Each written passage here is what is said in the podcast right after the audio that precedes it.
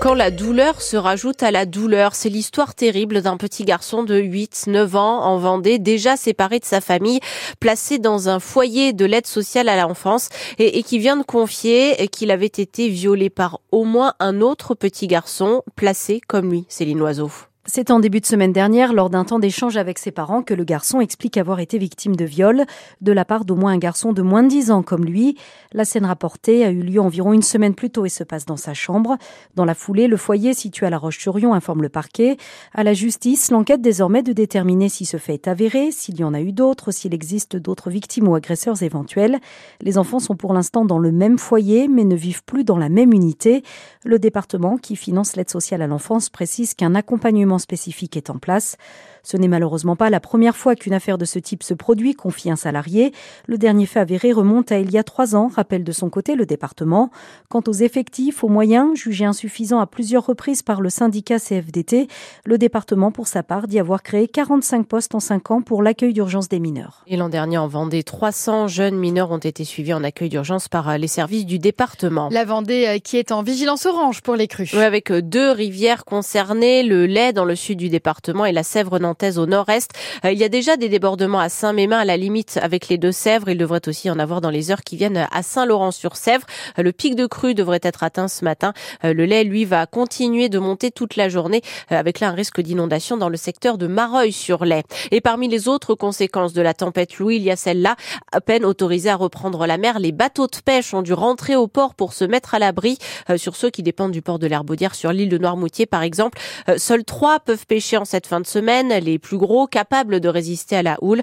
Résultat, la criée continue de tourner au ralenti, sachant qu'elle a déjà perdu 75% de son chiffre d'affaires ces dernières semaines. C'est dans un ring qu'aura lieu demain le grand débat voulu par Emmanuel Macron au Salon de l'Agriculture. Alors, pas un ring de boxe, non, un ring de présentation des animaux, mais ça s'annonce tout de même musclé. Pourquoi?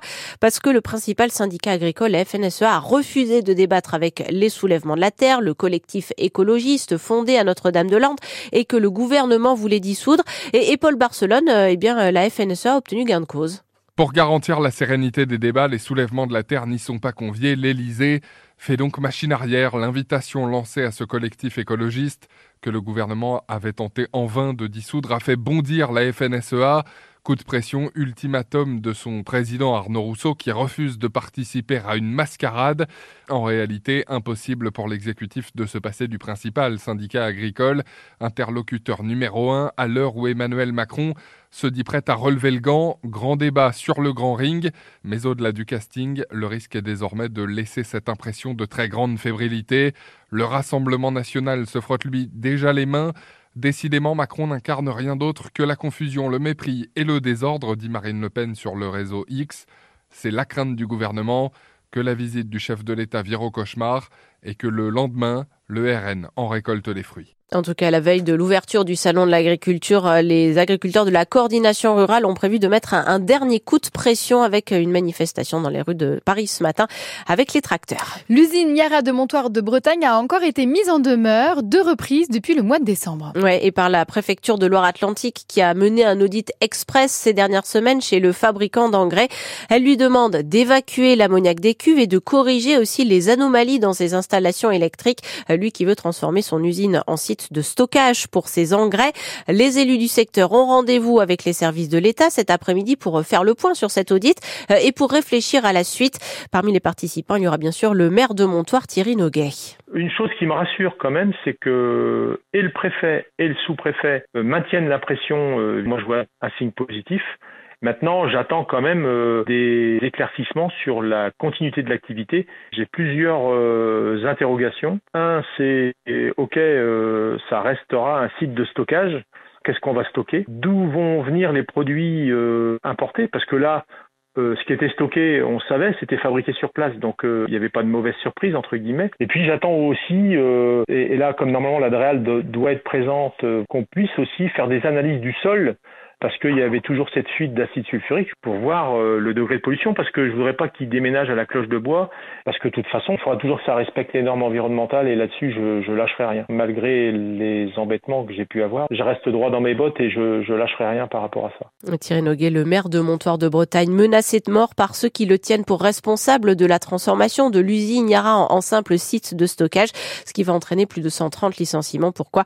Parce qu'il a réclamé la fermeture administrative du fabricant d'engrais. Euh, l'an dernier, au Pays de la Loire, 19 trains sur 20 sont arrivés à l'heure ou presque à l'heure, c'est-à-dire avec moins de 5 minutes de retard. Et pour faire mieux, SNCF Réseau prévoit notamment de mettre euh, des clôtures sur la ligne Nantes-Angers-Le Mans pour éviter les collisions avec les animaux. C'est ce qu'on va détailler avec notre invité tout à l'heure à 8h15. Nous serons avec euh, le directeur adjoint de SNCF Réseau Bretagne Pays de la Loire. Sur l'île de Nantes, le parking Wilson va redevenir gratuit le temps des travaux sur le pont Anne de Bretagne, c'est-à-dire normalement à partir du mois d'avril et pour un an, période pendant laquelle ce pont sera coupé aux voitures. Marion Fersing, 8h06 sur France de la Océan et France 3 Pays de la Loire. Marseille sera le seul club français à jouer les huitièmes de finale de la Ligue Europa. Ouais, les trois autres ont été éliminés, Toulouse, Lens et Rennes, même si les Rennais ont battu le Milan AC 3-2 à domicile. Mais voilà, ils avaient perdu 3-0 là-bas au match aller. Euh, le foot ce soir, c'est le début de la 23e journée de Ligue 1 avec Metz qui reçoit Lyon. Le championnat aussi ce soir pour les handballeurs nantais.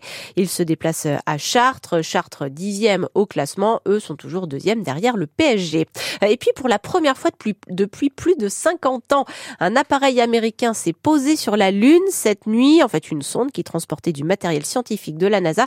Sonde privée avec donc une entreprise derrière. Et ça, c'est du jamais vu sur notre satellite.